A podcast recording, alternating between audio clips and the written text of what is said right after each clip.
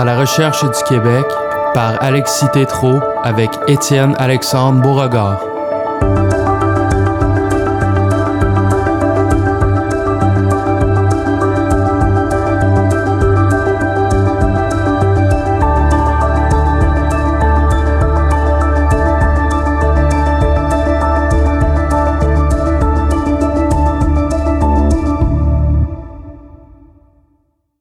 Chers auditeurs, bienvenue à ce nouvel épisode de la recherche du Québec.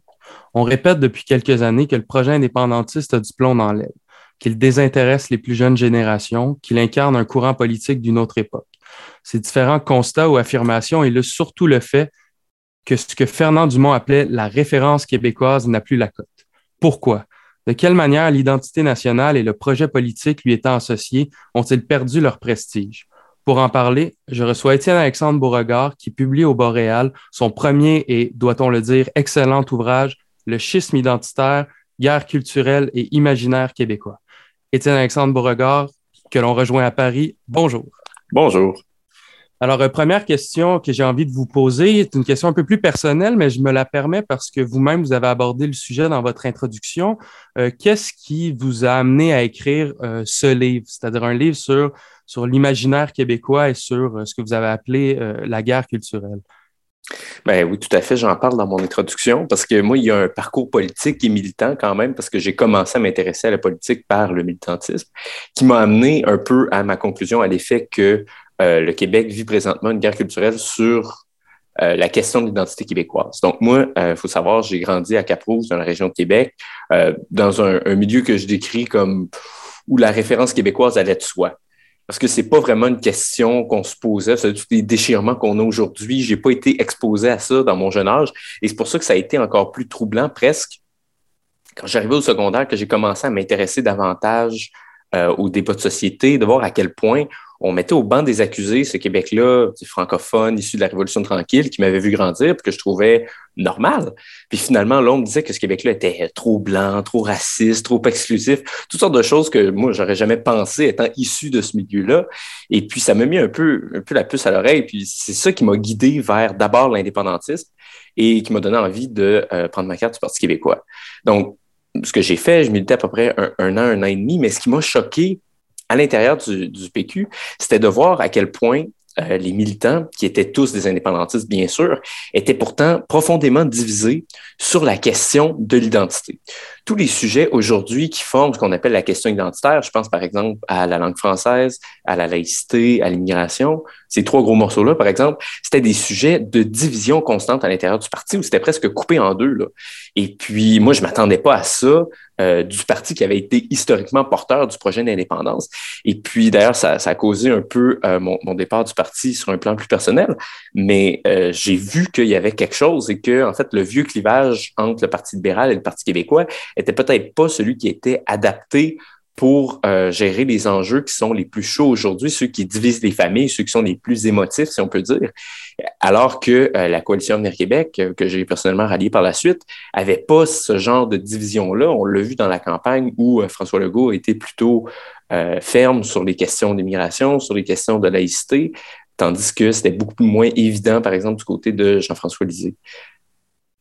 Eh, mais, pourtant, et puis c'est, si je me rappelle bien, c'est dans la conclusion, vous dites que que, François Legault, euh, en, devenant premier ministre, est devenu le premier ministre nationaliste. Mais au début, c'était, ça n'allait pas tant de soi que ça. Hein. C'est, comme la, position qui, lui a fait incarner cette, figure-là. Mais, au, début, si je me rappelle bien euh, vos dernières pages, vous dites que ce n'était pas certain.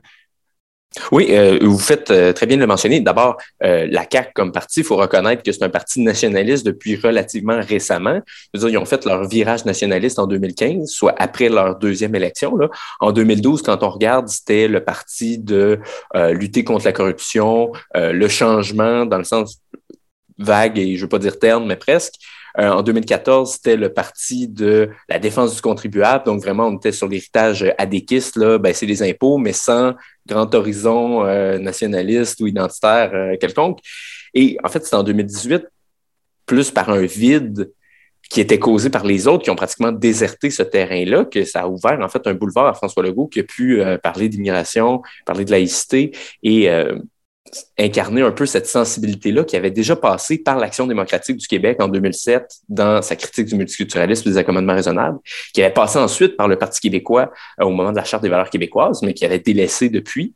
Et donc, c'est le même courant qui a un peu passé par ces trois partis-là avant de se fixer euh, à la CAQ avec une coalition gouvernementale puis un gouvernement majoritaire, parce que à la fois l'ADQ et euh, le Parti québécois de Pauline Marois n'avait pas été capable de gagner un gouvernement majoritaire sur la base de euh, cette coalition euh, nationaliste-là, si on peut le dire. Mais ce que je traite directement dans ma conclusion, c'est que effectivement, en 2018, la CAQ aurait pu décider de euh, rester fidèle, disons peut-être à, sa promesse originelle dans ce qu'elle avait de plus terne, c'est-à-dire de arrêter de parler des vieilles chicanes entre guillemets, c'est-à-dire de la nation, pour se concentrer sur euh, la technocratie, sur l'éducation, sur la santé, ce qui est supposément les priorités des Québécois, mais euh, selon lesquelles ils ne votent jamais. Alors que ça a été l'inverse finalement, plutôt que d'être la fin de tout questionnement national, ça a été le retour de, euh, de la nation, mais d'une manière différente que ce qu'on avait vu par le passé, parce qu'on voit maintenant que c'est plus tant par la question de la Constitution et de l'indépendance au sens euh, étroit que ça passe, mais bien euh, davantage par la question de la langue, de la laïcité, de l'immigration, qui sont en fait à mon avis, c'est la thèse que je développe dans le livre, qui sont les raisons profondes derrière la question de l'indépendance, c'est-à-dire la survie du peuple québécois, tout simplement. Et puis bon, justement, entrons dans le vif du sujet, mais pas encore tout à fait. Euh, vous traitez de la, de la guerre culturelle. Avant de, avant de rentrer dans l'incarnation québécoise de cette guerre culturelle-là, j'ai envie de vous demander qu'est-ce que la guerre culturelle? On en entend souvent parler, surtout dans les dernières années, mais qu'est-ce que c'est exactement? Comment ça se manifeste? Quel est l'enjeu de la guerre, de cette guerre? C'est-à-dire? Vous faites très bien de le demander parce que euh, souvent, quand on dit guerre culturelle, on pourrait penser à la culture au sens propre, au sens de culture québécoise, de culture américaine. Donc, est-ce que c'est une guerre entre les nations, euh, comme ce qu'on voit en Ukraine en ce moment? Non, non, pas du tout. C'est le grand malentendu autour de ce, cette question-là, en fait, parce que la culture, c'est plus au sens de, euh, de nos références, de, de tout ce qu'il y a derrière la politique qu'on voit pas forcément.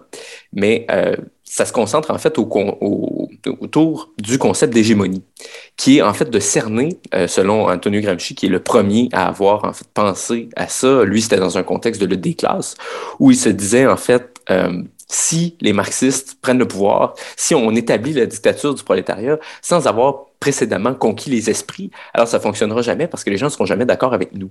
Donc, le constat principal, c'était qu'il fallait d'abord conquérir les esprits si on voulait espérer conquérir le pouvoir, de telle sorte que la conquête des esprits devient un but en soi, parce que du moment que tout le monde est certain qu'il faut propager nos idées pour gagner ou que nos idées sont inscrites un peu dans le sens du bien, euh, selon la vision commune qu'on en a, eh bien, on, gagne par défaut, puisque tout le monde va forcément propager ces idées-là. Donc, on se concentre autour, euh, dans la guerre culturelle, c'est toute la lutte pour ce qu'on appelle l'hégémonie culturelle, c'est-à-dire d'être capable de faire en sorte que ses adversaires consentent à appliquer son propre programme. C'est donc de définir les règles du jeu, les références qui sont reconnues comme neutres dans le débat public. Et ça, euh, souvent, il y en a une autre méprise au sujet de ce concept-là, c'est qu'on va se dire, ah, mais c'est pas bien l'hégémonie. Il faudrait que tout le monde soit capable de se battre à armes égales. Oui, en théorie, en théorie. Mais il y a toujours quelqu'un qui est défavorisé par l'hégémonie parce qu'il y a toujours une lecture dominante de l'histoire nationale. Il y a toujours une, vision dominante du bien qui euh, ne peut pas être celle de tous les camps dans la mesure où la politique, c'est quand même un affrontement entre des visions opposées. Donc, il y a toujours euh, quelqu'un qui finit par être avantagé, par avoir le gros bout du bâton dans cette histoire-là. Et donc, la guerre culturelle, c'est quoi? C'est quand l'hégémonie est contestée quand il y a un camp qui décide qu'il ne se laisse plus faire, parce que l'hégémonie, c'est pas le domaine de la force, mais bien le domaine du consentement. Et quand il y a un camp qui décide que ben, ne se soumet plus à l'hégémonie, qui va soumettre une vision concurrente du bien, une vision concurrente de l'histoire nationale, de l'identité, alors ça fait une espèce d'état où euh, on a deux camps qui ne s'entendent plus sur l'essentiel, qui se battent non seulement pour définir les moyens, mais surtout pour définir les fins qui doivent être poursuivies par l'action politique. Euh, ça fait certainement des joutes euh, électorales qui sont plus intenses, mais euh, c'est là aussi qu'on touche en fait le fond de l'affaire, qu'on touche euh, vraiment la définition des buts que la politique doit trouver, la définition de l'identité nationale, la définition de l'histoire. Et je pense qu'il y a beaucoup de nations occidentales en ce moment autour de la question de la nation, de la légitimité de l'État-nation, qui se trouvent un peu à avoir ces réflexions-là qui sont très intenses. Ça explique en fait la polarisation qu'on voit dans beaucoup, beaucoup de euh, pays et de nations occidentales.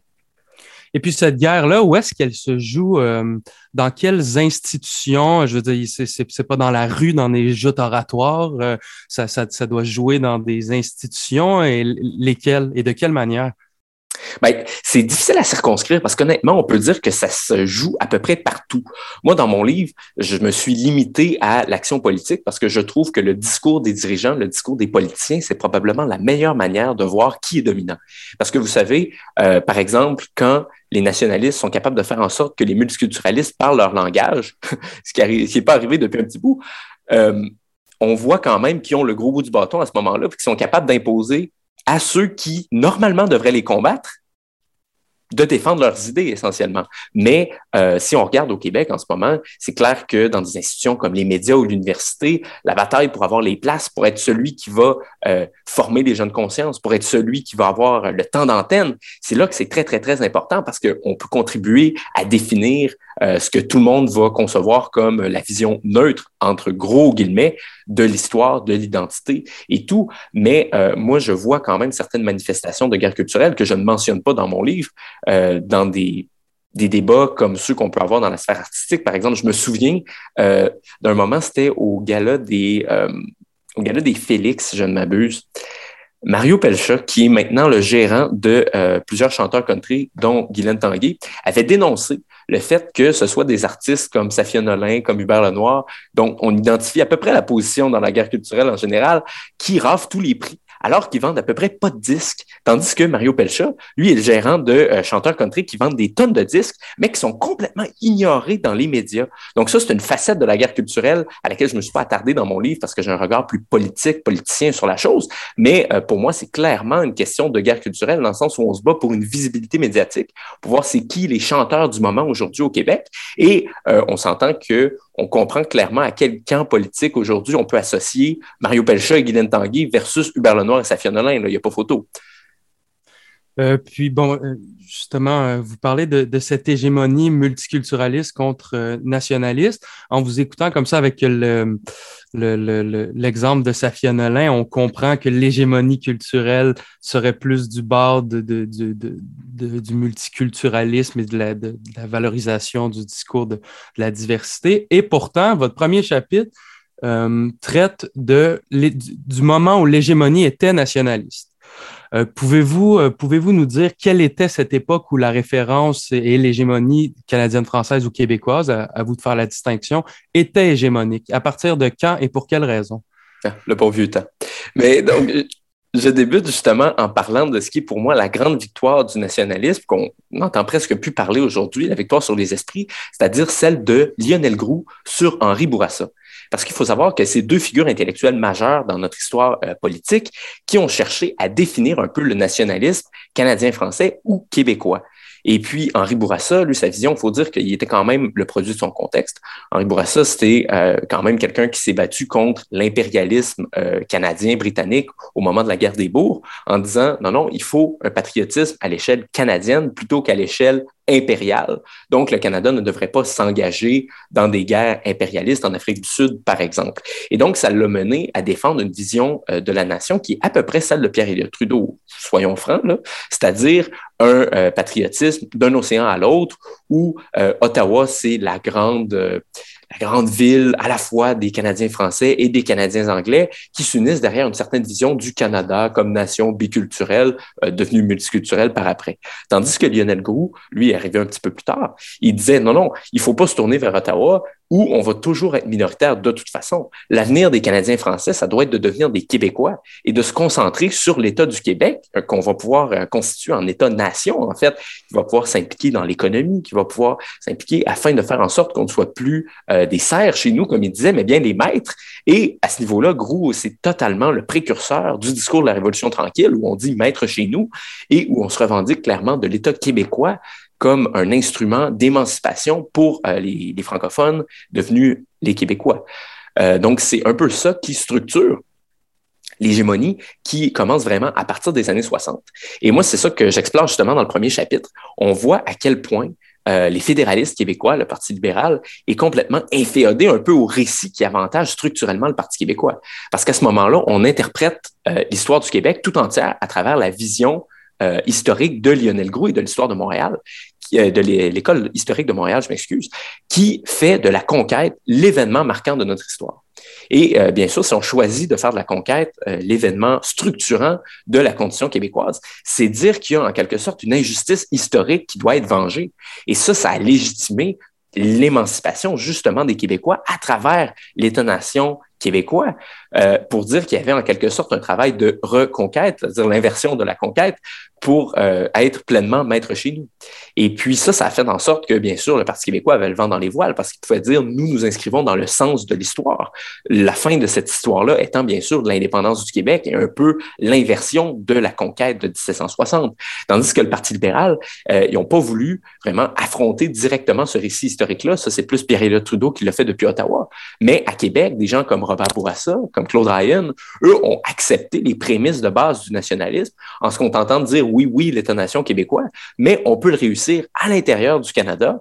Euh, avec moins de pertes économiques. En fait, c'est ça le fédéralisme rentable de, Robert Bourassa, c'est de dire oui, on va pouvoir euh, s'émanciper comme nation au sens culturel du terme à l'intérieur du Canada, mais on va quand même euh, garder les bénéfices économiques que nous apporte cette association. Par contre, ça l'a quand même euh, mené à faire beaucoup, beaucoup, beaucoup de concessions sur le plan identitaire. Moi, je pense en fait, euh, surtout au moment où il a invoqué la clause dérogatoire pour protéger la loi 101 des tribunaux canadiens. Parce que ça, l'électorat du Parti libéral n'aurait pas été favorable à ça. D'ailleurs, les anglophones ne lui ont pas pardonné sur le coup parce qu'ils ont fondé le Parti Égalité pour se venger de lui. Mais euh, Claude Ryan a un peu fait pareil en 1982 lors du rapatriement, quand il a appuyé une motion de René Lévesque pour dire que les libéraux du Québec étaient en désaccord avec les libéraux du Canada et que c'était pas correct, selon lui, de faire un rapatriement euh, unilatéral. Et ça, il y a de ces députés, notamment des députés anglophones, qui ont voté contre la ligne de parti à ce moment-là. Donc, c'est des moments où le Parti libéral a en quelque sorte voté contre ses intérêts parce qu'il savait que s'il voulait demeurer acceptable au sens de l'hégémonie nationaliste à ce moment-là, il n'y avait pas de choix que de donner des concessions au Parti québécois. Et puis, est-ce que vous pensez que ce n'était qu'une stratégie culturelle, euh, pour rester dans l'exemple du euh, Parti libéral du Québec? Est-ce que c'était simplement une, une, stratégie, se disait, au fond, en ce moment, c'est la référence québécoise qui, qui est forte, de sorte qu'il faut absolument euh, il faut absolument euh, intégrer ce discours-là, ou est-ce que vous croyez, comme, comme beaucoup le disent en parlant de Bourassa, que c'était sincère et c'était vraiment le Québec d'abord? Et, comment voyez-vous euh, cette espèce d'opposition entre très stratégique versus non, non, euh, honnête et puis le Québec d'abord? Mais c'est intéressant la figure de Robert Bourassa parce que les libéraux du Québec en reparlent beaucoup aujourd'hui. C'est pour ça que euh, j'ai voulu la réinvoquer pour l'analyser.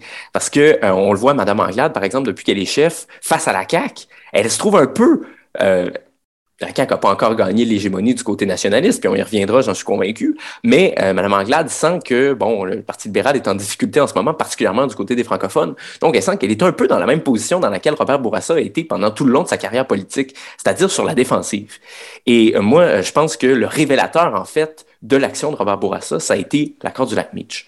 Parce que lui, sa grande promesse, c'était de dire justement, en réformant le Canada, notamment en ayant un amendement constitutionnel qui va faire en sorte que le Québec va être reconnu comme société distincte, eh bien, on va être en mesure de...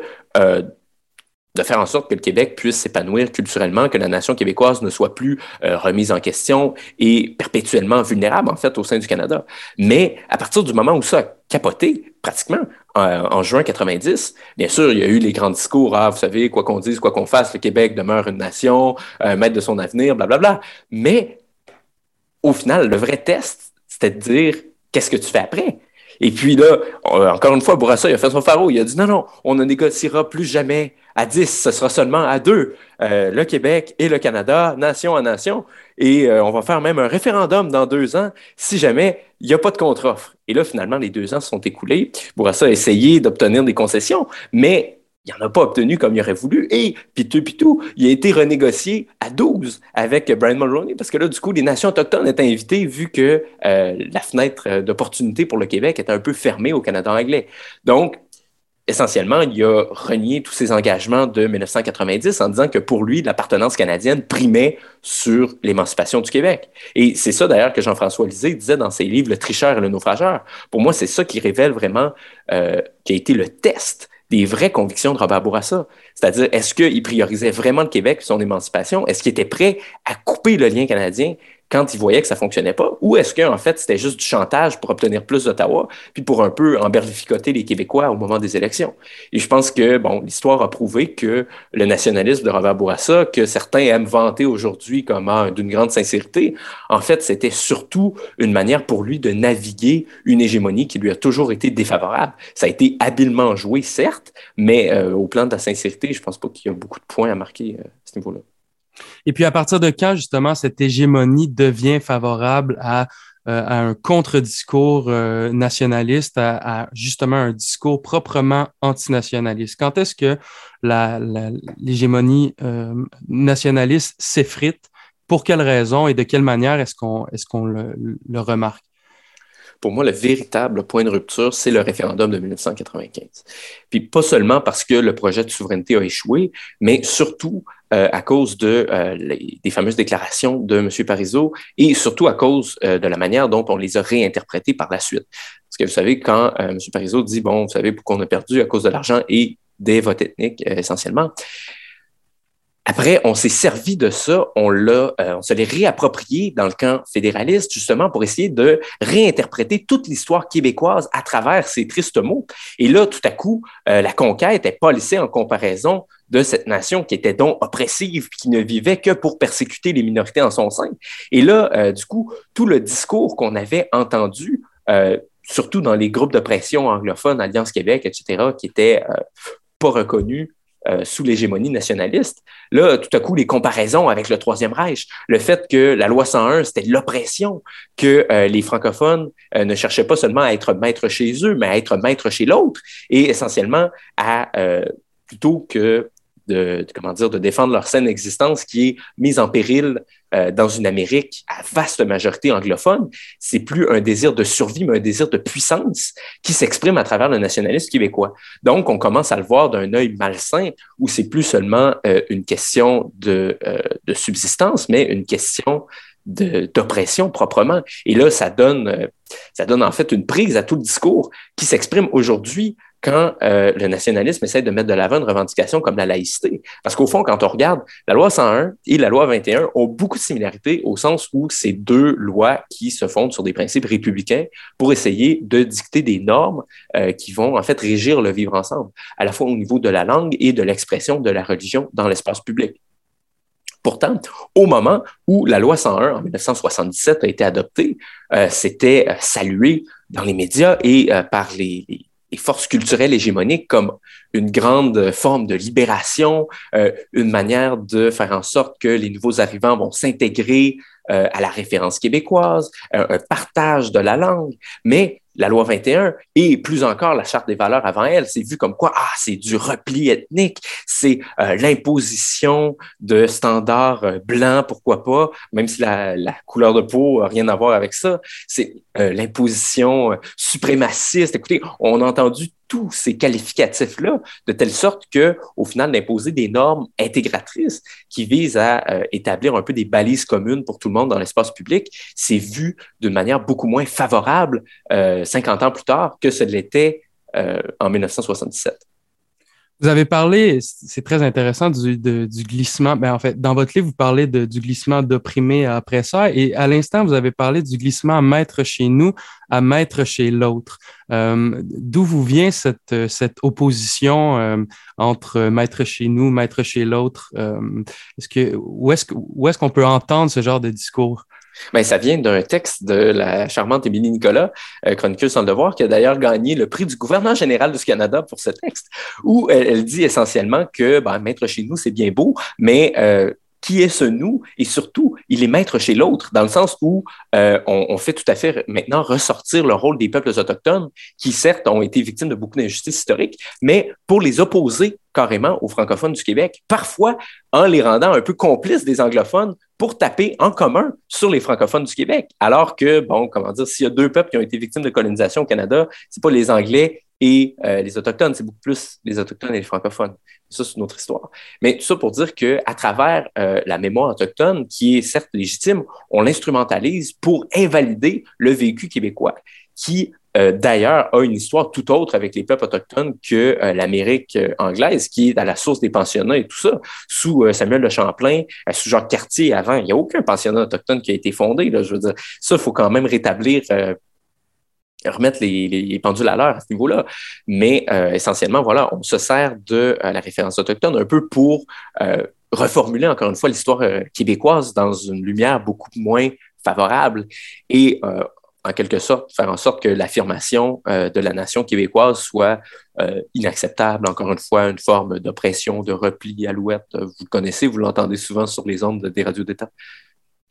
Euh, vous parlez à l'instant de, de l'histoire longue du Québec. C'est que j'imagine, il y a aussi une guerre culturelle qui se joue euh, dans le, dans, euh, comment dire, le, contrôle, entre guillemets, du, narratif historique.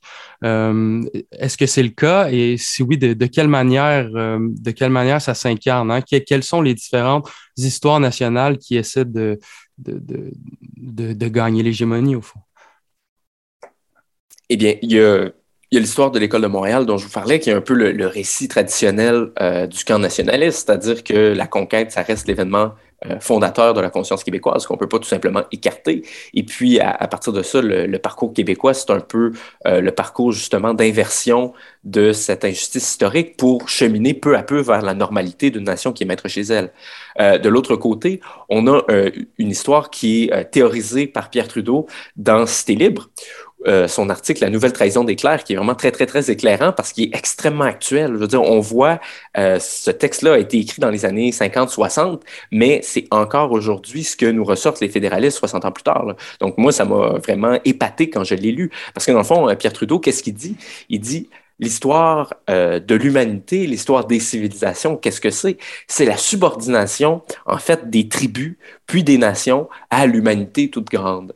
Donc, face à ça, le sens de l'histoire, c'est pas du tout euh, l'indépendance nationale. Au contraire, c'est pas du tout euh, la, survie des nations, bien au contraire. C'est plutôt, euh, au final, la concorde entre toutes ces nations-là sous la houlette éventuellement d'un État, mais avant ça, dans ce qu'on va voir de notre vivant, du moins, c'est l'émergence de nouveaux fédéralismes au pluriel. Et à ce niveau-là, bon, il aurait parlé aujourd'hui de l'Union européenne, qui serait un très bel exemple pour lui. Mais à l'époque, il disait le Canada, en fait, c'est pas euh, le dernier pays où euh, les francophones sont colonisés. Au contraire, c'est le premier pays du monde nouveau dont la forme est le fédéralisme, où en fait, ça va être un État euh, multinational, multiculturel, qui n'aura rien comme culture qui sert à unir la citoyenneté. La citoyenneté ne se fera plus au niveau de la culture, mais bien au niveau d'une idéologie euh, libérale multiculturaliste qui va être en fait la seule substance du lien social. Et c'est pour ça d'ailleurs qu'il s'autorisait à dire que l'indépendance du Québec, ce serait un crime contre l'histoire de l'humanité, parce que pour lui, l'histoire de l'humanité, c'était justement la subordination des nations euh, au fédéralisme, en fait. Donc, vous opposez euh, Séguin, dont on n'a pas parlé, mais que vous mentionnez dans, dans votre ouvrage, à Pierre-Éliott Trudeau. Oui, certes, parce que Maurice Séguin, en fait, c'est euh, le continuateur de Lionel Groux à bien des égards. Et euh, je m'inspire de ses notes de cours, en fait, qui ont été transformées en ouvrage par après, qui s'appelle Les normes.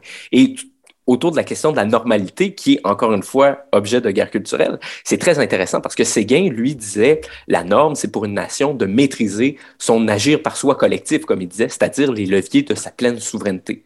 Et donc, le, le débouché pour ça, normal pour le Québec, ça aurait été l'indépendance. Par contre, Séguin était plus pessimiste euh, que les, les, indépendantistes et les péquistes. Il disait que euh, à ce niveau-là, la normalité était aussi très très exceptionnelle parce qu'il y avait peu de nations qui réussissaient à maîtriser leur agir par soi. Mais à l'inverse, les trudeauistes vont dire aujourd'hui non non, la norme c'est justement la mondialisation, la subordination à des ensembles plus grands. Et donc ce que Séguin appelait la normalité dans les années 60, c'est aujourd'hui devenu quelque chose d'anormal, quelque chose qui est en fait destiné à s'effacer derrière cette nouvelle norme qui elle est euh, le fédéralisme, euh, peu importe sa forme. Et puis aujourd'hui, cette, cette, opposition entre les, les, différentes histoires nationales, euh, elle, s'incarne comment, chez qui? de, qui est-ce que, est-ce que, vous, est-ce que vous voyez une reproduction de cette, de cette opposition nationaliste et post-nationaliste dans ceux qui, qui, tiennent la plume de notre histoire nationale aujourd'hui? oui, ben moi, il faut dire que je vois dans le continuateur un peu de, Trudeau à ce niveau-là, Justin Letourneau, qui est un, historien, euh, professeur à l'Université Laval. Et lui, en fait, son, son grand récit, son, son maître ouvrage s'appelle Passer à l'avenir. Et essentiellement, sa grande thèse, c'est de dire les Québécois, là, vous êtes encore accrochés à la question nationale, vous n'en êtes pas revenus. Il faut passer à l'avenir. Et puis, on va devenir une nation normale, mais ce ne sera pas quand on va enfin être devenu souverain ou quand on va être devenu maître chez nous. Ça va plutôt être quand on va enfin arrêter de parler de nation, qu'on va pouvoir parler de débats euh, gauche-droite sur la santé, sur l'éducation, comme toutes les nations du monde. Et là, c'est là aussi, quand on parlait du projet caquiste, qui a évolué euh, à l'époque, parce que ça aurait très bien pu être l'aboutissement de ce récit-là de passer à l'avenir, tandis que ça a été plutôt de ramener la question de la nation sur le plancher. Donc euh, oui, euh, ça s'incarne encore dans l'historiographie aujourd'hui. De quelle manière cette hégémonie multiculturaliste-là est en train de se faire euh, gruger par le contre-discours nationaliste? Ben pour moi, c'est le cœur d'affaire. Hein. Et je place euh, ce point de rupture véritable au moment de la crise des accommodements raisonnables en 2006-2007. Parce que, bon, on, connaît un peu les événements, c'est-à-dire qu'il y a beaucoup euh, de questions d'accommodement qui ont fait la manchette. Là, on pense par exemple à un YMCA qui avait euh, givré ses vitres pour pas que certains juifs orthodoxes voient des femmes en petite tenue en train de s'entraîner. Euh, à la Société de l'assurance automobile, par exemple, des religions qui avaient demandé à ce que euh, une femme puisse passer son test avec une autre femme pour pas qu'elle soit en contact d'un homme. Donc, des choses qui ont choqué euh, la conscience québécoise et qui ont en fait euh, un peu révélé au grand jour les, limites et même les excès du multiculturalisme, au sens où on en venait à accepter l'inacceptable au nom des accommodements soi-disant raisonnables. Et euh, il faut savoir que ça a été un grand tabou au début, parce qu'à la fois, le Parti libéral et le Parti québécois étaient tout à fait soumis à cette hégémonie multiculturaliste qui voulait pas du tout dénoncer ça. À cette époque-là, le chef du Parti québécois, c'était André Boisclair, qui est un multiculturaliste et qui s'en réclame par ailleurs. Et lui, euh, pour lui, ça ne devait pas être une question, la question des accommodements. Donc, vous savez, la nature a horreur du vide. Hein. Donc, là où il y a une demande, il y a toujours de l'offre. Et c'est là que euh, Mario Dumont, qui était chef de l'Action démocratique, en a profité pour dire qu'on ne peut pas défendre l'identité québécoise avec un genou à terre. Tout ça, c'est inacceptable. Et qui a en fait réussi à ravir au Parti québécois son statut d'opposition officielle à l'issue des élections de 2007. Donc, ça a mis la puce à l'oreille à beaucoup de gens qui se sont rendus compte, en fait, que euh, la question du nationalisme, ça s'incarnait aussi d'une certaine manière par euh, la défense bon, de la laïcité par après, euh, de la question de l'immigration, parce que euh, on voyait justement les limites du multiculturalisme canadien et que le nationalisme québécois se recomposait euh, d'une certaine manière comme un républicanisme aussi qui euh, impliquait des normes communes pour fédérer ce pluralisme qu'on avait un peu laissé non encadré à travers le multiculturalisme sans vouloir forcément le dénoncer ou le régir par des normes parce qu'on considérait que c'était exclusif, inacceptable et tout. Vous connaissez la ribambelle de termes qui vient avec ça. Et puis, ce, cette hégémonie multiculturaliste-là euh, euh, intègre, là, vous avez mentionné André Boisclair, mais intègre aussi le, le projet indépendantiste d'une certaine manière. Hein. C'est toute l'opposition en nationalisme, entre guillemets, civique et nationalisme ethnique. Euh, Pouvez-vous nous en dire quelques mots? Comment, comment c'est venu euh, déstructurer d'une certaine manière ce, ce projet historique qui était l'indépendance?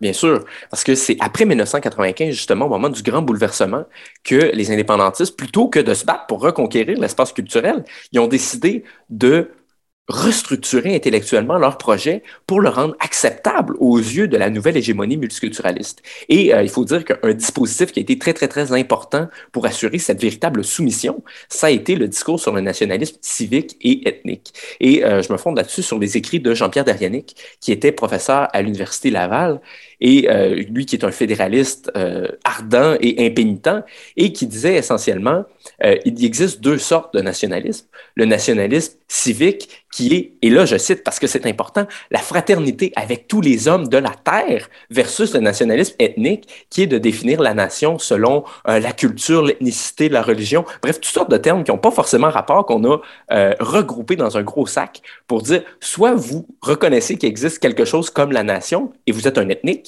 Soit vous dites que c'est seulement une question d'administration, que les frontières sont complètement arbitraires au fond, et vous êtes un civique. Mais euh, au fond, quand on regarde, ben, la fraternité avec tous les hommes de la terre, c'est pas le nationalisme, c'est l'inverse du nationalisme. Parce que la nation, c'est justement euh, l'intermédiaire entre le particulier et l'universel, c'est une certaine particularité euh, nationale et culturelle, mais qui peut quand même se partager euh, par le fait que c'est des références comme la langue, la culture qui s'apprennent, donc on peut passer d'une nation à l'autre. Mais euh, c'est pas dire pour autant que les nations sont interchangeables et qu'elles ne veulent rien dire, parce que sinon on en vient à abolir la nation.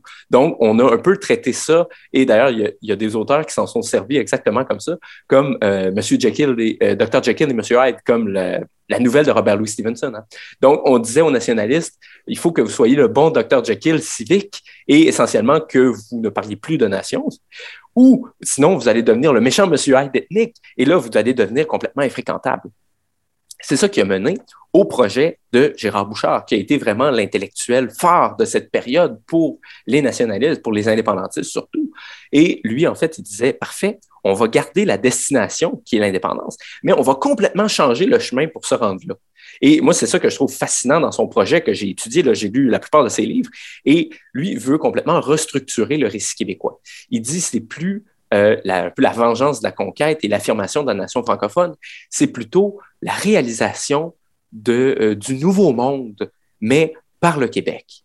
Et en fait, euh, il, fait il fait du Québec les États-Unis du Nord seulement un peu plus sociodémocrate que les États-Unis qui sont libéraux. Et vous faites, euh, oui. Vous faites référence à, ce qui est appelé la francophonie nord-américaine. Voilà, voilà, exactement. Mais euh, c'est pas tant la francophonie qui définit la nation, parce qu'il dit pour moi la langue, ça ne doit être qu'un outil. À partir du moment où on met une mémoire, où on met une histoire derrière ça, alors on tombe dans l'ethnicisme. Vous voyez encore la fameuse dichotomie civique-ethnique qui repointe son, son nez. Et lui, il disait bon. Euh, autour de quoi est-ce qu'on peut définir la nation québécoise? Ça doit être la coupure des racines avec à la fois l'Angleterre, certes, que les nationalistes ont toujours voulu, mais aussi la France. Et là, il y a une grosse, grosse, grosse rupture avec les nationalistes, les néo-nationalistes de la trempe de Maurice Séguin et de Lionel Groux, parce que pour eux, c'était justement de réaffirmer la filiation française en s'éloignant de la conquête anglaise. Mais euh, Bouchard disait non, non, il faut couper les racines avec l'Europe complètement pour être une espèce d'États-Unis du Nord dont euh, la différence, ce serait euh, sa nouveauté et pourquoi pas son mode de décision euh, plus euh, corporatiste au sens où on fait des grands sommets avec les syndicats, avec euh, la société civile, où on a un plus gros filet social que nos voisins, mais tout ça, c'est artificiel. Et pour moi, d'ailleurs, la banqueroute de ça, ça a été vraiment la chute du Bloc québécois en 2011, parce qu'il faut savoir que le Bloc québécois sous Gilles Duceppe avait vraiment fait de cette vision-là de la nation ou de la non-nation euh, son fer de lance. Donc, c'était devenu une espèce de NPD bleu poudre au sens où, quand il se disait défenseur des valeurs québécoises, c'était seulement défenseur d'une certaine vision de la social-démocratie qui, euh, faut-il le rappeler, n'est pas exclusivement québécois. Je veux dire, on peut être gauchiste sur le plan de l'État sans être québécois. Et à l'inverse, on peut être québécois sans être gauchiste. Et c'est ça un peu l'angle mort de cette vision-là. Puis on le voyait d'ailleurs dans le procès euh, tout à fait odieux et ridicule que le Parti québécois et même le Parti libéral ont fait à l'Action démocratique du Québec, par exemple, en 2003. Parce que Mario Dumont voulait réduire la taille de l'État-providence québécois. On lui disait, ah, mais vous attaquez au modèle québécois, c'est vous attaquez au Québec. Parce que justement, on n'était pas capable de défendre l'identité québécoise, à travers autre chose que l'étatisme. Mais on disait que forcément, celui qui n'était plus étatiste n'était plus québécois. Ça fait en sorte que euh, on a des Québécois de régions, euh, disons, plus à droite économiquement, comme le Saguenay-Lac-Saint-Jean, comme euh, je veux dire Appalaches, comme la région de Québec, qui sont là peut-être depuis 15 générations, qui sont francophones de bout en bout, mais qu'on disait, ah non, vous êtes exclus de la référence québécoise parce que euh, vous n'êtes pas assez étatiste à notre goût. Donc, moi, ça me fait un peu rire quand même quand on parle des exclus de la nation pour parler de ceux qui refusent de s'identifier à la mémoire québécoise, euh, alors qu'on a exclu pas mal plus de gens quand on compte tous ceux qui n'étaient pas pleinement satisfaits de la social-démocratie québécoise, qui est en fait vraiment l'apanage d'une petite élite de gauche. Outre cet exemple-là, comment, comment le, refus de la référence culturelle s'est incarné au PQ? Et puis, et puis est-ce que vous croyez que c'est pour ça qu'ils font si piètre figure en ce moment dans les sondages? Ben, le refus de la référence culturelle, c'est clair que c'est manifesté de manière assez claire. Euh, par exemple, juste après 1995, quand Lucien Bouchard était aux commandes. Euh, tous ces discours, là, on pense au discours du Centaure, où il, promettait essentiellement de ne jamais toucher à la loi 101 en disant euh, devant un parterre d'anglophones. D'ailleurs, c'est un discours qui avait été écrit par Jean-François Lisée. Il disait euh, dans les hôpitaux, when you need a blood test, you don't need a language test. C'est-à-dire, on va vous servir en anglais, pas de problème, et pas seulement la communauté historique anglophone, tous ceux qui le voudront. Donc, essentiellement, c'est un renoncement à intégrer les allophones. Et après, même chose au congrès qu'on a surnommé le congrès du miroir, quand Lucien Bouchard a dit Je ne serais pas capable de me regarder dans le miroir si on étendait la loi 101. c'est donc dire qu'il ne serait pas capable de regarder François Legault dans le miroir aujourd'hui. Pourtant, c'est son dauphin. Il faudrait lui poser la question. Mais euh, après, ça s'est un peu poursuivi, bien sûr, au Parti québécois avec André Boisclair, qui n'a pas voulu euh, toucher à la question des accommodements raisonnables. Mais aussi, après la, heureuse parenthèse de la Charte des valeurs, quand on a voulu un peu refermer, euh, refermer le couvercle sur la marmite en disant, ah, finalement, ce qui nous a fait perdre, c'était la question de l'identité, c'était la question de la Charte des valeurs, alors qu'il y a à peu près 60% de Québécois qui étaient d'accord avec ça. Il faudra me demander comment est-ce qu'on a pu mettre le blâme sur un projet qui est appuyé par la vaste majorité des Québécois en disant que c'est ça qui avait fait en sorte que le Parti québécois ait perdu en 2014, alors que c'était malheureusement bien plus la question de l'indépendance et de la manière dont ça avait été amené. Mais euh, pour moi, c'est en 2018, par exemple, ce qui a fait en sorte euh, que le Parti québécois est dans la position difficile qui est aujourd'hui. C'est pas tant un refus explicite de la nation qu'une incapacité à choisir. Parce que pour moi, c'est ça un peu le drame du Parti québécois, c'est un peu celui du Parti libéral aussi, entre vous et moi. C'est que avec le nouveau clivage identitaire et non constitutionnel, euh, ça fait en sorte que les deux vieux partis se retrouvent avec à peu près une moitié de leurs effectifs qui se trouvent de chaque côté. Au Parti libéral, on a bien sûr euh, les anglophones, des minorités qui ne sont pas particulièrement friandes du discours nationaliste, et on a de l'autre côté euh, des nationalistes non indépendantistes euh, dans certaines régions, comme justement, je veux dire, Appalaches, euh, l'Estrie, qui votaient libéral, mais qui sont pas du tout réfractaires au discours sur l'immigration, au discours sur la laïcité que porte la CAQ aujourd'hui. Tandis que du côté du Parti québécois, on avait un peu euh, le centre de Montréal, qui est aujourd'hui à Québec solidaire, qui était euh, vraiment le côté plus euh, multiculturaliste du Parti québécois, tandis que de l'autre côté, on avait les régions dites ressources, qui sont un peu le cœur nationaliste, et bien sûr le 450 et les banlieues de Montréal, qui sont vraiment le cœur battant du nationalisme québécois aujourd'hui, et l'électorat de base de la CAQ maintenant. Mais euh, le point étant que les deux vieux partis se trouvent en quelque sorte écartelés entre deux positions qui sont difficilement réconciliables sur la question du nationalisme. Et c'est ça qui fait un peu leur faillite à tous les deux aujourd'hui, à mon avis. Restons dans la pénétration de ce discours dans le, comment dire l'imaginaire indépendantiste. Dans votre livre, vous fournissez deux exemples euh, très très éclairants pour montrer justement cette pénétration de, la référence multiculturaliste à l'intérieur même des nationalistes. Et c'est le sort réservé à Lionel Groux et à euh, Camille Lorrain. Puis vous nous expliquer comment on a euh, accusé le premier et surtout tenté de, tenter de, de, de, remplacer le deuxième? Et qu'est-ce que ça dit justement euh, de, de, de, l'imaginaire nationaliste post-référendaire? Ben, qu'est-ce que ça dit d'abord? Ça dit que celui qui contrôle l'histoire, celui qui contrôle l'interprétation des personnages, contrôle la politique. Et ça, pour moi, c'est vraiment la plus belle illustration. Parce que, ben, la plus belle, pas la plus heureuse, mais certainement la plus claire. Donc, quand on pense, à, par exemple, à la figure de Lionel Gros, des personnages aussi variés, aussi acceptables que René Lévesque s'en revendiquait avec grand plaisir euh, quand il était dans la joute politique. Mais à partir de 1995, on observe un vrai basculement. Et c'est à partir, par exemple, des thèses d'Esther de Lille qui ont d'ailleurs été discréditées parce que la plupart des citations qu'elle se base pour, euh, pour condamner Grou n'ont pas été retrouvées euh, dans ses citations. Mais elle dit essentiellement que Grou, c'est un peu l'inventeur d'un millénarisme fasciste. Et pour elle, c'est vraiment une, concordance directe avec le discours nazi et la Deuxième Guerre mondiale. C'est même pas des blagues. Elle fait euh, une, comparaison directe et je sais euh, que je cite d'ailleurs un passage où elle dit c'est des discours comme celui de Lionel Groux qui ont fait couler du sang au 20e siècle. Donc, c'est dire à quel point on a été loin dans le mensonge pour infirmer euh, la référence québécoise et les penseurs qui ont été aux racines du néo-nationalisme. Parce que, ben, c'est pas vrai. C'est surtout ça qui est le pire avec le discours de de Lille, c'est que c'est faux. Et donc, on s'est servi de ça en associant fallacieusement Groux au fascisme, au nazisme, pour, euh, pour en faire une espèce de repoussoir et en fait couper aux nationalistes l'accès à sa mémoire qui est très féconde parce que c'est lui en fait qui est le père de tout le discours sur l'État français. Tandis que si on regarde, c'était qui là les vrais fascistes au Québec? C'était des monarchistes pro-Angleterre. Il n'a pas plus opposé à Lionel Groux que ça. Je veux dire, c'était pas un adorateur de la reine d'Angleterre, Lionel Groux, loin de là.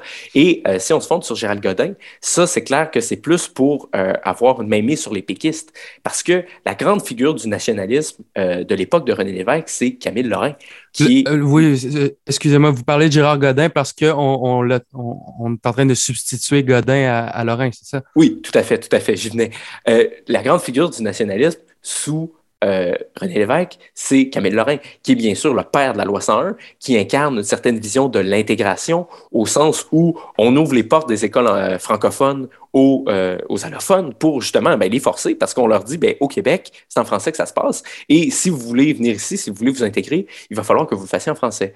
Mais cette figure-là, qui est en fait une figure tutélaire de la vision républicaine de l'intégration, qui est aujourd'hui celle des nationalistes, on l'a remplacé par Gérald Godin, le poète, poète député, qu'on a d'ailleurs beaucoup javelisé pour en faire une espèce de multiculturaliste avant l'heure. D'ailleurs, Jean Dorion dit dans un livre, il était plus multiculturaliste que Pierre Trudeau, ce qui est une fausseté parce que euh, Gérald Godin, c'était un rigoriste de la loi 101 qui aurait voulu euh, que ça aille encore plus loin, qui aurait voulu que ça demeure euh, l'affichage d'une langue française dans l'espace public. Mais on a fait de lui, parce que c'est une figure un peu poète qui s'était mis ami avec les communautés culturelles de sa circonscription, on en a fait une espèce de précurseur du multiculturalisme péquiste pour faire en sorte que les péquistes puissent se réclamer du multiculturalisme sans avoir à euh, à plier le genou devant la figure de Pierre Trudeau. En se, disant, toujours, oui, voilà. Mhm. Voilà. En se disant toujours indépendantiste, on peut, on peut se réclamer du discours multiculturaliste via Godin. Exactement, exactement. C'est le Pierre Trudeau des Bleus. Là. Mais d'ailleurs, un, c'est pas le vrai Gérald Godin. Et deux, ben, ça n'a pas beaucoup de sens avec le sens du projet, euh, euh, le sens profond du projet indépendantiste. Et puis, euh, dans, tout ce paysage idéologique-là et, politique-là, qu'en est-il de Québec solidaire sur lequel vous, revenez longuement dans votre livre? de, quelle manière il, se positionne sur l'échiquier politique, culturel, nationaliste, multiculturaliste? Ben, c'est très intéressant le cas de Québec solidaire parce que, en fait, mon chapitre qui leur est consacré s'appelle Québec solidaire d'une gauche à l'autre.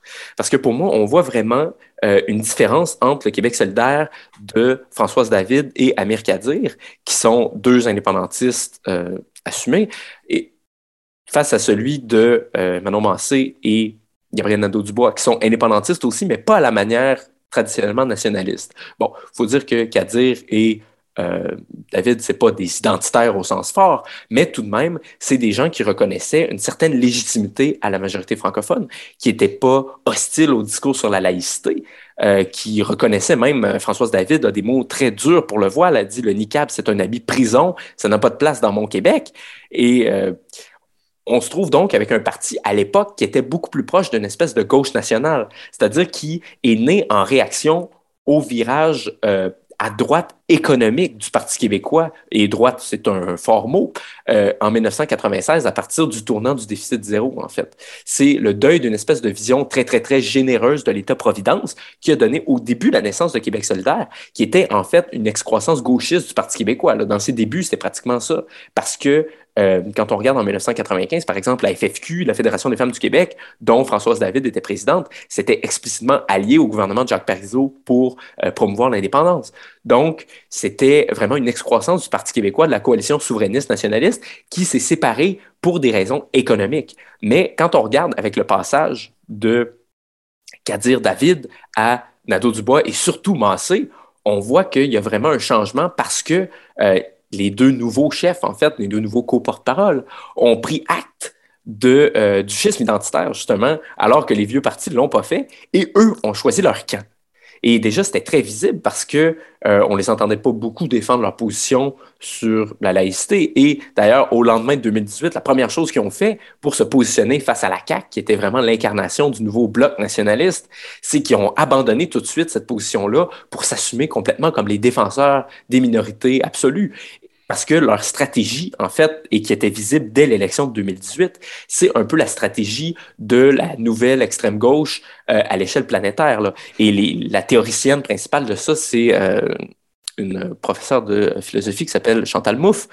et qui, en fait, a théorisé ce qu'elle appelle, avec son, son conjoint Ernesto Laclos, euh, la chaîne d'équivalence. Qu'est-ce que c'est la chaîne d'équivalence? C'est en fait la construction d'un peuple d'une référence, euh, je voudrais pas dire nationale parce que ce serait lui donner trop de crédit, une référence populaire qui est en fait seulement une courte pointe de toutes les minorités qui ont pour seul point commun l'opposition à une espèce de nationalisme conservateur qui est essentiellement une référence nationale républicaine ancrée dans l'histoire, qui est supposée oppressive parce qu'elle cherche à intégrer plutôt qu'à euh, reconnaître bêtement les différences sans euh, tisser de pont, sans faire en sorte que euh, toutes ces communautés-là soient régies par une appartenance commune.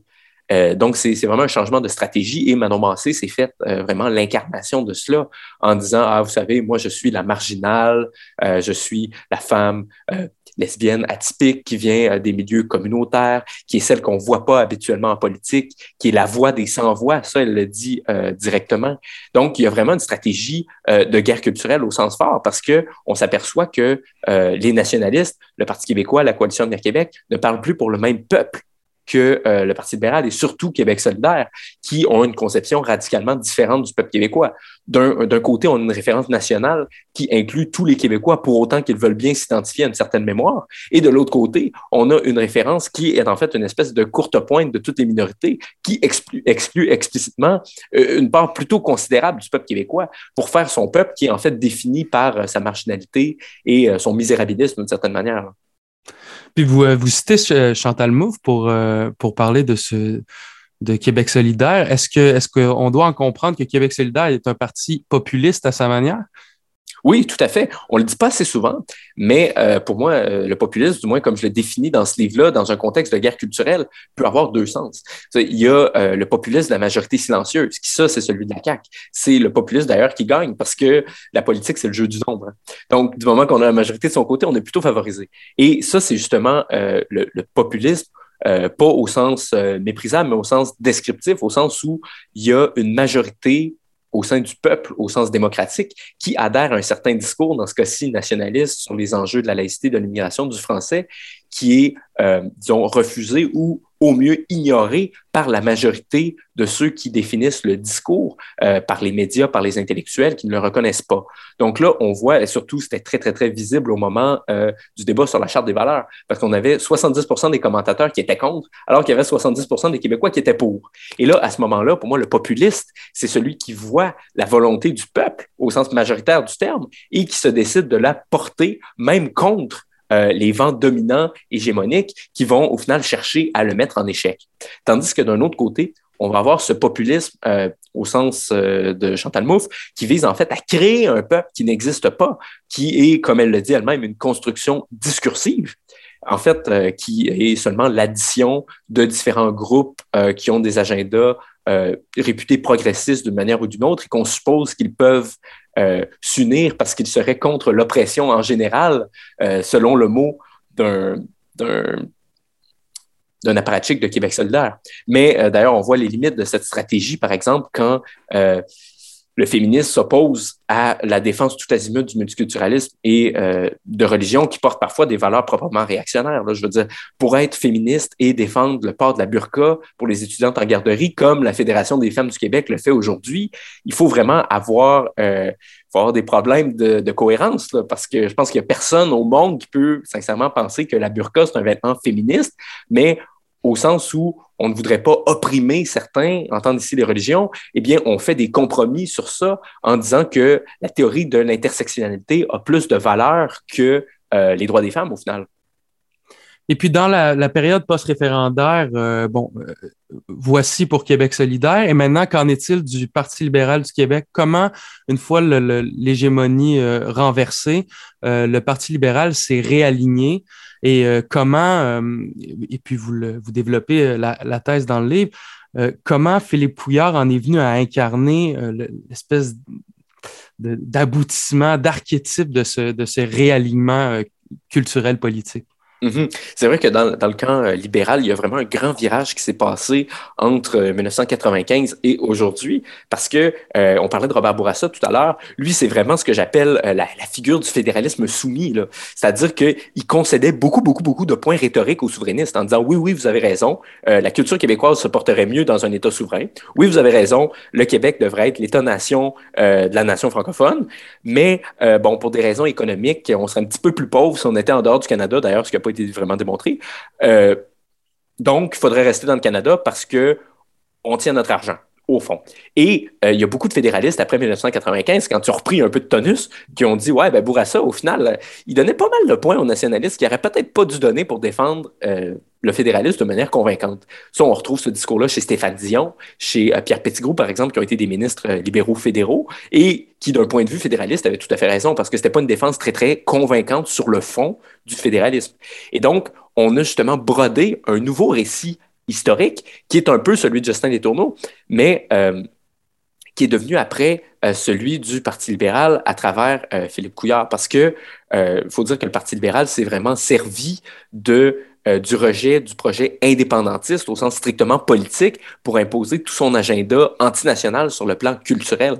Et moi, le, document que je trouve qui est vraiment l'apothéose de tout ça, c'est euh, la politique officielle du gouvernement du Québec sous Philippe Couillard euh, de Relations canadiennes qui s'appelle Québécois, notre façon d'être canadien. Déjà, quand est-ce que les nationalistes québécois ou les Québécois en sens au sens large, ont considéré que l'appartenance québécoise, c'était seulement une manière d'être canadien. Et surtout, à travers ce document-là, on réécrit toute l'histoire du Québec pour faire en sorte que finalement, la conquête, c'est absolument insignifiant. Le vrai moment fondateur de l'appartenance québécoise, c'est l'acte de Québec de 1774, où le, le conquérant britannique, en fait, donne des gages aux francophones pour s'assurer qu'ils ne se révoltent pas avec les Américains contre la couronne britannique. Et ça, il faut comprendre que c'est conjoncturel. C'est pas du tout euh, l'intention de base du colonisateur. C'est pas ça euh, l'intention qui est dans le rapport du RAM, loin de là. Mais euh, on en fait quand même le moment fondateur du Canada, comme si l'Union canadienne, après, c'était en fait la continuation de ces ces concessions-là pour fonder un pays euh, biculturel, puis après multiculturel, qui viserait à fonder une citoyenneté qui est fondée sur euh, à peu près rien, sinon la, la confiance qu'on peut fonder un pays nouveau sur le pluralisme. Bref, on cherche à faire remonter le trudeauisme à 1774 plutôt qu'en 1982. On cherche à laminer toute l'histoire canadienne à la lumière du trudeauisme et pour faire en sorte qu'aujourd'hui, le Québec euh, se trouve complètement euh, respecté dans le Canada. Il y a plus euh, c'est plus vraiment grave que l'accord du lac Meach n'ait pas fonctionné, parce que d'ailleurs, Couillard et son gouvernement s'emploient dans Québécois, notre façon d'être canadien, à expliquer de toutes les manières que, au fait, ce qu'il y avait dans l'accord du lac Meach a été respecté, somme toute. Vous savez, le Québec a sa place distincte au sein du Canada. On ne peut pas nommer des juges, mais il y en a quand même quelques-uns qui sont francophones.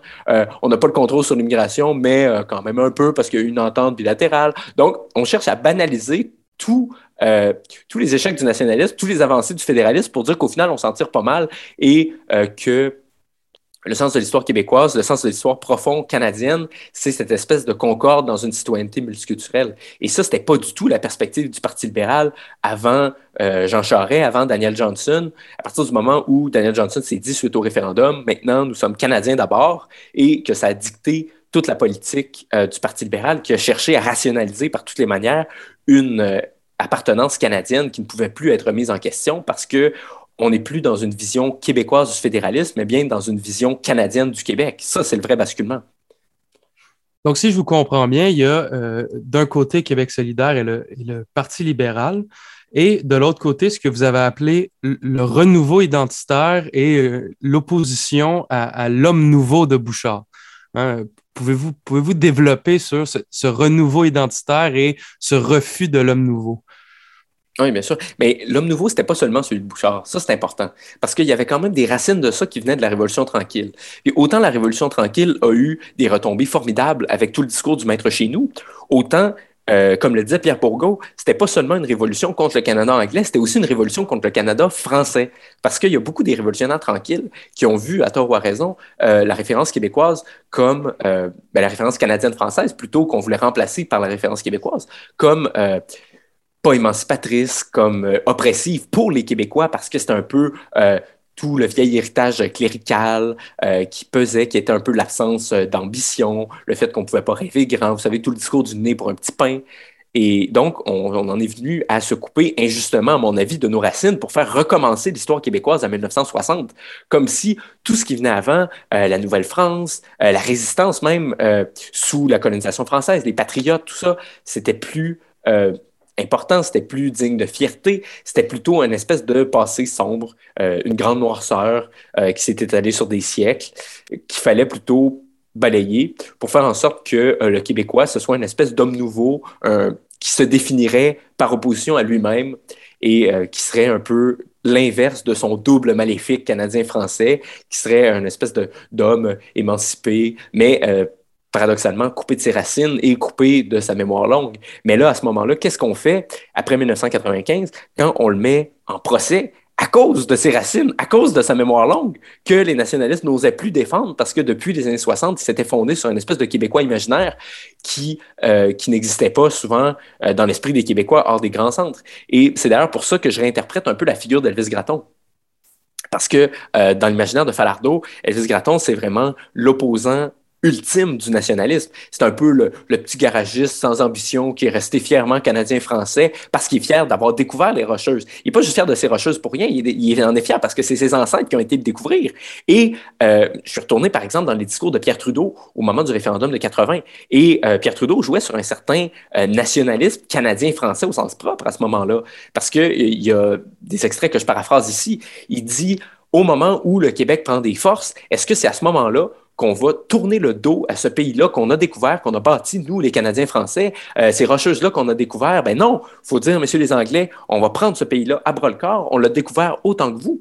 Et euh, ben, qu'est-ce qu'on fait? Qu'est-ce qu'on fait? Alors que son fils dit l'inverse aujourd'hui? Quand il dit non, non, des peuples fondateurs, il n'y en a plus. Et finalement, il dit à Elvis, ben, tes rocheuses sont pas à toi. Tu n'as pas raison d'être fier de tes rocheuses, Elvis, parce que c'est pas toi qui les as découvertes, c'est pas tes ancêtres, parce que tes ancêtres sont pas plus spéciaux que les autres, ne sont pas plus liés à l'histoire du Canada que le dernier venu, en fait.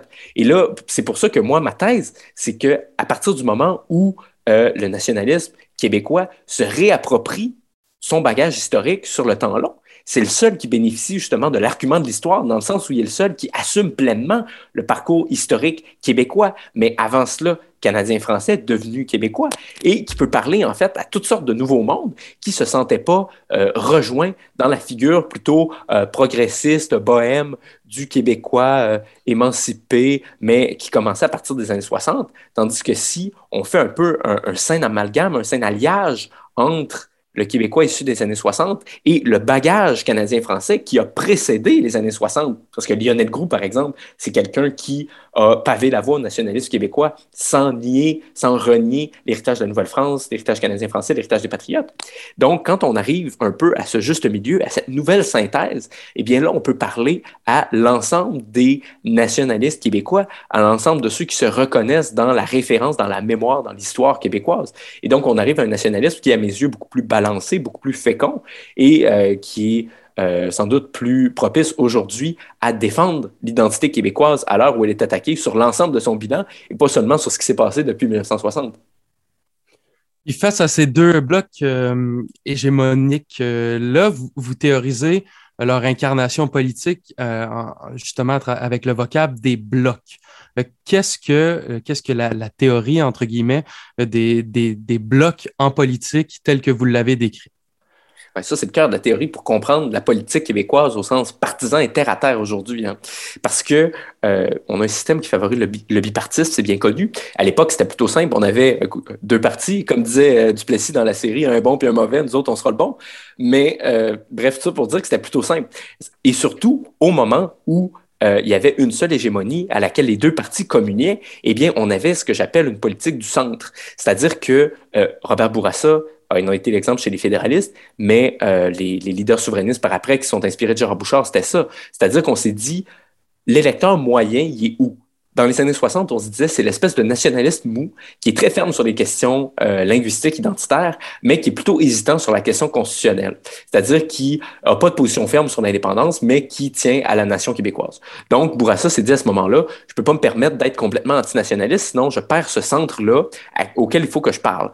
Donc, c'est, on va parler au centre pour être capable d'aller chercher l'électeur pivot qui est dans le milieu, qu'on désigne comme un peu euh, celui qui qui désigne le gagnant. Après ça, on se disait, euh, c'est le civique qui est celui à qui il faut parler. Parce qu'on se disait, ah, les Québécois sont très, très, très repoussés par les propos de M. Parizeau, pensent encore que les souverainistes sont soupçonnés d'être racistes.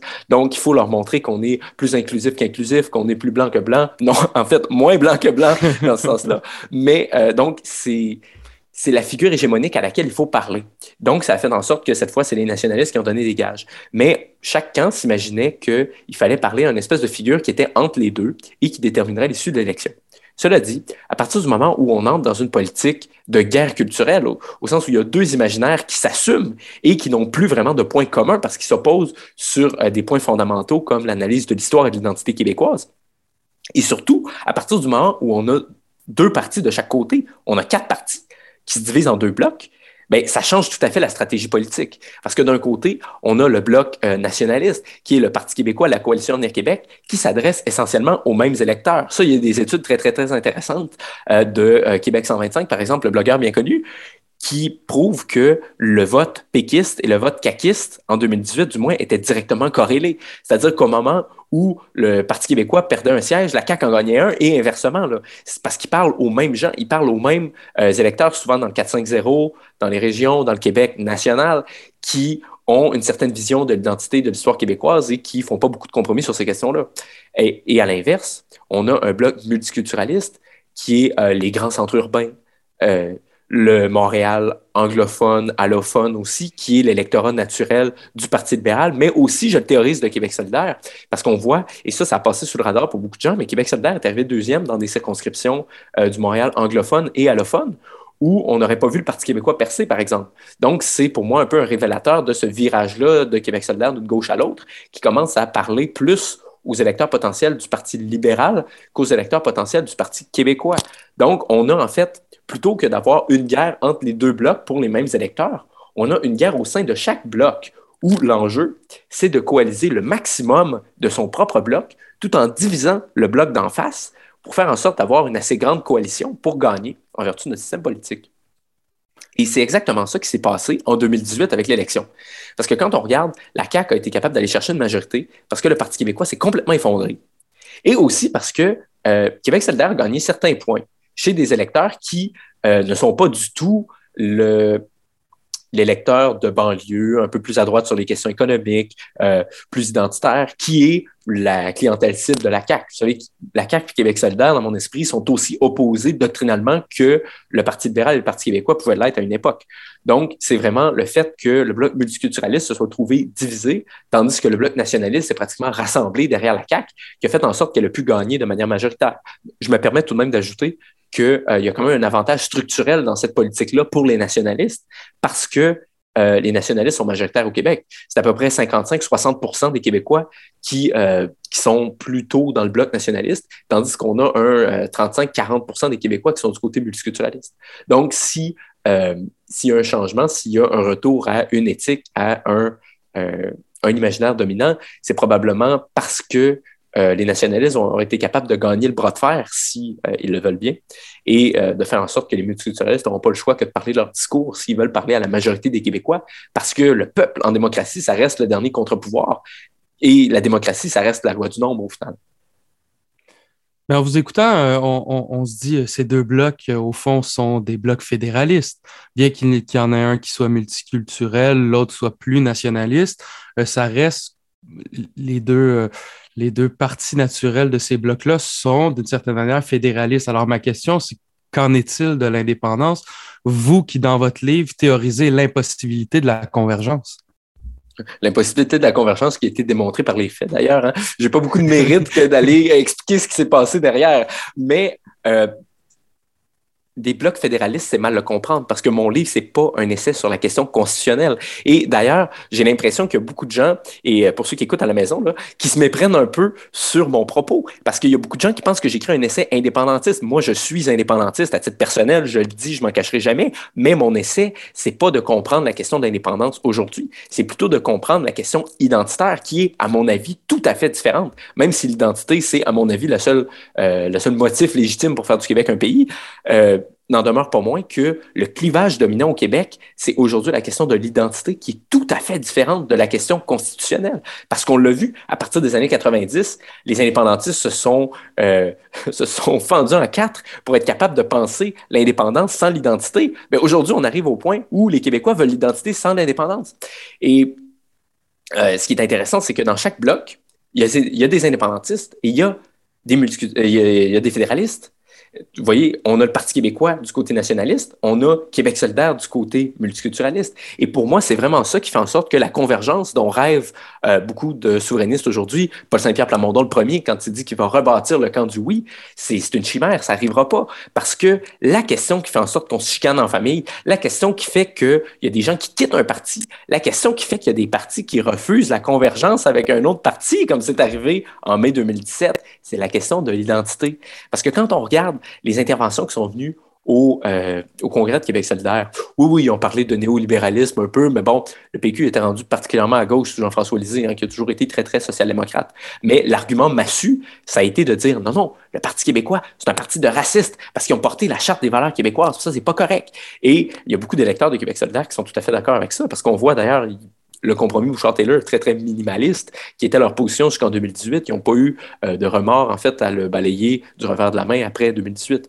Donc, pour moi, la question aujourd'hui, c'est pas tant la question de l'indépendance que la question de l'identité, qui est d'ailleurs beaucoup plus fondamentale, à mon avis, parce que un Québec souverain sans nation, sans État-nation, qu'est-ce que ça vaut au final pour le Québec? Je veux dire, si on, décide euh, de, minoriser la nation québécoise à l'intérieur d'un pays israélien plutôt qu'à l'intérieur du Canada, moi, ça ne me change pas grand-chose, mais au final, ça reste qu'on est quand même en train de, tuer la nation québécoise à petit feu. Donc, euh, c'est clair que la question n'est pas la même. Et c'est ça qui fait qu'on redéfinit les clivages partisans aujourd'hui. La question n'est pas la même, mais si, je, me fais ici l'avocat du diable, vous dites qu'un pays sans identité euh, serait impossible, donc vous dites que l'identité est d'une certaine manière la première étape vers une reconstruction d'un projet indépendantiste, non? Je dis que le projet indépendantiste, s'il doit reprendre du poil de la bête aujourd'hui, c'est clair que ça va se faire par l'identité. Parce que justement, ben, il existe de ces clivages dominants qui font, qui conditionnent le vote, qui conditionnent le débat politique. Et si l'indépendantiste veut se réinscrire euh, dans l'actualité, il n'y aura pas d'autre choix que de faire le pari de l'identité.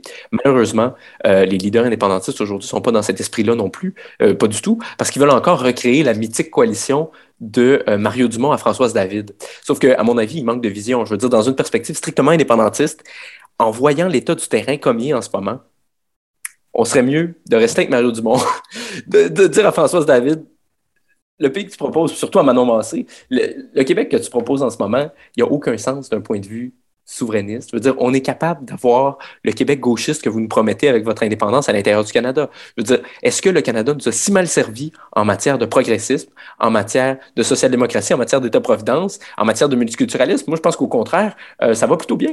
Et il n'y a pas de problème que les indépendantistes de Québec solidaire veulent régler qui ne se réglerait pas par une venue au pouvoir du NPD ou que Justin Trudeau n'est pas en, train de régler en ce moment. Donc, pour moi, c'est une critique qui est strictement euh, conjoncturelle de, du Canada, qui n'a absolument rien de structurel ou fondamental, tandis que euh, le, le Canada a vraiment été restructuré autour de l'imaginaire multiculturaliste suite à euh, la refondation de 1982.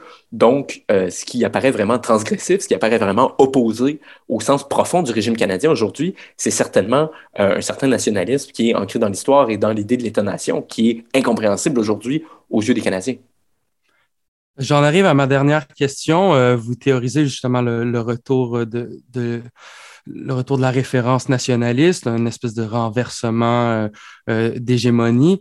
Est-ce que euh, vous, vous pensez que ce renversement-là est solide et, et, tout à fait advenu?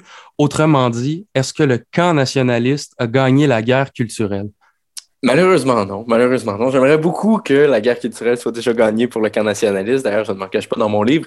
Mais euh, pour moi, c'est pas gagné pour autant. Parce que, en fait, c'est justement ça la question de l'hégémonie. C'est de voir que même quand on est au pouvoir politiquement, on n'est pas toujours au pouvoir culturellement. Et je pense que François Legault en a vraiment euh, tenté les limites depuis qu'il est au pouvoir, justement, parce que, ben, on l'a vu, par exemple, sur la question du racisme systémique. Pour moi, ça a été la plus belle illustration de ça. Ben, la plus belle, encore une fois, la plus claire. Parce que euh, on voit que la CAQ est au pouvoir avec une majorité écrasante de députés, la majorité des Québécois de son côté quand elle dit qu'il n'y a pas de système organisé de racisme au Québec, mais en même temps, on la soumet à un procès médiatique incessant sur cette question-là, sous le mode du est-ce que la CAQ s'entête à nier l'évidence? Donc, on n'est plus euh, on n'est plus dans un débat euh, normatif où il y a deux options qui se valent. On est vraiment dans un récit dominant qui dit non, non, le, racisme systémique, c'est pas une théorie, c'est un fait avéré et la Coalition Avenir Québec s'entête à le nier donc, on, la met sur la défensive. Je veux dire, si la CAQ était à l'offensive sur cette question-là, ça se verrait. Et même chose au moment de la loi 21. Euh, c'est pas normal qu'un projet de loi qui est largement consensuel, parce que entre 66 et 70% des Québécois qui sont d'accord, ça s'appelle un consensus. Mais euh, ça a été un débat qui a été vraiment hors de proportion au niveau médiatique, tandis que si vous allez dans la rue, vous demandez aux gens, pour vous, est-ce que la religion, ça doit être chez vous plutôt qu'à euh, l'école ou dans l'État, ils vont dire, ben oui, hein, pour la plupart. Mais c'est là qu'on voit que l'hégémonie multiculturaliste en est encore en dedans, puis qu'elle est encore prête à donner des petits coups de pied quand on la, menace. Mais euh, il y, a, par contre certains signes encourageants. Ça, il faut l'admettre, parce que euh, du moment que François Legault est arrivé au pouvoir, il a montré qu'il y avait une coalition euh, gagnable, majoritaire pour les nationalistes. Et ça, ça a fait très, très, très peur aux multiculturalistes. D'ailleurs, ça explique pourquoi on n'aurait pas pu faire dire à Philippe Couillard qui était nationaliste, même si on lui avait mis un fusil sur la tempe, mais qu'aujourd'hui, euh, Dominique Anglade se réclame fièrement d'une espèce de nationalisme dont on tarde encore à voir euh, les couleurs ou les manifestations, mais euh, elle sent que c'est d'une certaine manière incontournable. Et là, reste à voir de quel côté le Parti libéral va pencher. Parce que pour moi, la victoire nationaliste, euh, de l'hégémonie, ça va être quand ses adversaires vont parler son langage. C'est-à-dire quand la situation qui était celle des nationalistes, très, très, très défavorable après 1990, va être à nouveau celle des multiculturalistes comme c'était dans les années 60. Mais on n'en est pas encore là. Et euh, moi, je pense que, en fait, ce qui ferait en sorte que ça arrive, c'est si le Parti libéral perdait deux, trois élections et qu'ils en arrivaient un peu à la conclusion que s'ils veulent revenir au pouvoir, et le Parti libéral, ne vous méprenez pas, c'est un parti de pouvoir, ils doivent parler à nouveau le langage de la nation, pas forcément par sincérité, ce serait trop leur demander, mais au moins de donner certains gages aux nationalistes, par exemple de ne pas remettre en question la loi 21, de euh, ne pas chercher à augmenter de manière euh, folle les seuils d'immigration comme ils veulent le faire en ce moment, quand ils proposent 85 000 comme le Conseil du patronat. Euh, et d'admettre que la, la, réforme de la loi 101, de la loi 96 a quelque chose de légitime, ce qu'ils sont en train de désavouer parce que au début, il faut admettre que le Parti libéral s'est montré plutôt favorable à euh, la réforme de la loi 101, mais maintenant, ils sont en train de revenir là-dessus, comme quand euh, Mme Anglade a été euh, manifestée, déchirer sa chemise devant le collège Dawson du moment que son projet d'agrandissement a été sabordé.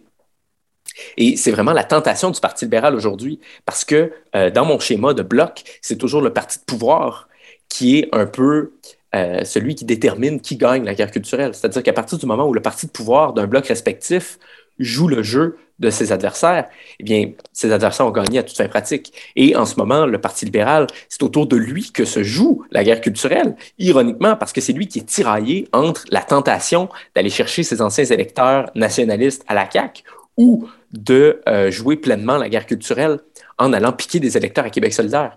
Et j'ai l'impression que Mme Anglade n'a pas complètement fait son lit sur cette question-là, parce qu'au début, euh, au début de la législature euh, précédente, présente, je m'excuse, elle disait qu'elle était nationaliste et tout, mais maintenant, on voit qu'elle tente vraiment de faire un virage à gauche, où elle dit, ah, le Parti libéral, c'est le rassemblement des progressistes qui s'opposent à la CAQ. Et bien sûr, le Parti libéral a le potentiel d'être le rassemblement des progressistes qui s'opposent à la CAQ, mais bon, est-ce que c'est une coalition qui est potentiellement gagnante? Je ne sais pas. Et surtout, est-ce que ça va faire terminer la guerre culturelle? Pas du tout. Parce que si, à l'inverse, les progressistes et les multiculturalistes sont capables de former une coalition gagnante et de tenir la dragée haute à la CAQ, de gagner le bras de fer qui est la guerre culturelle aujourd'hui, ben alors ils vont avoir gagné. Donc, est-ce qu'on peut vraiment leur reprocher de ne pas euh, baisser le genou devant le nationalisme tout de suite. Non, parce que honnêtement, si j'étais à leur place, je ferais pareil. Mais en même temps, ça fait en sorte que les nationalistes sont, euh, sont pas sortis du bois, dans le sens où ils n'ont pas gagné la guerre culturelle, particulièrement avec l'État médiatique qui est le nôtre en ce moment. Mais du moment où le Parti libéral euh, communierait à euh, l'éthique caquiste de la loyauté, du nationalisme, ben, les médias n'auraient pas le choix de s'adapter. Parce que du moment où les deux grands partis disent la même chose, ben, les médias ne peuvent pas les fustiger en disant qu'ils sont euh, dans le camp du mal, que euh, tout ça est insensé. Parce que si même le parti qui soutenait tacitement hier, sur le plan idéologique, sur le plan des références, a, cédé du terrain à son opposant, mais les médias n'ont pas le choix euh, de suivre ce qui se passe dans la sphère politique. Vous voyez, c'est pour ça que, à mon avis, le politique, c'est vraiment le lieu de reconquête de l'espace public euh, par excellence. Étienne Alexandre Beauregard, euh, qu'on rejoint à Paris, merci infiniment de m'avoir accordé cette entrevue. Merci beaucoup de m'avoir accueilli, Alex Tétro. Merci à vous, chers auditeurs, d'avoir été à l'écoute. Euh, en terminant, je vous invite fortement à vous procurer le livre exceptionnel d'Étienne Alexandre Beauregard, un très, très bon livre euh, et surtout un livre très important sur euh, un sujet tout aussi important, la guerre culturelle et l'imaginaire québécois. Merci infiniment et à la prochaine pour un prochain épisode à la recherche du Québec.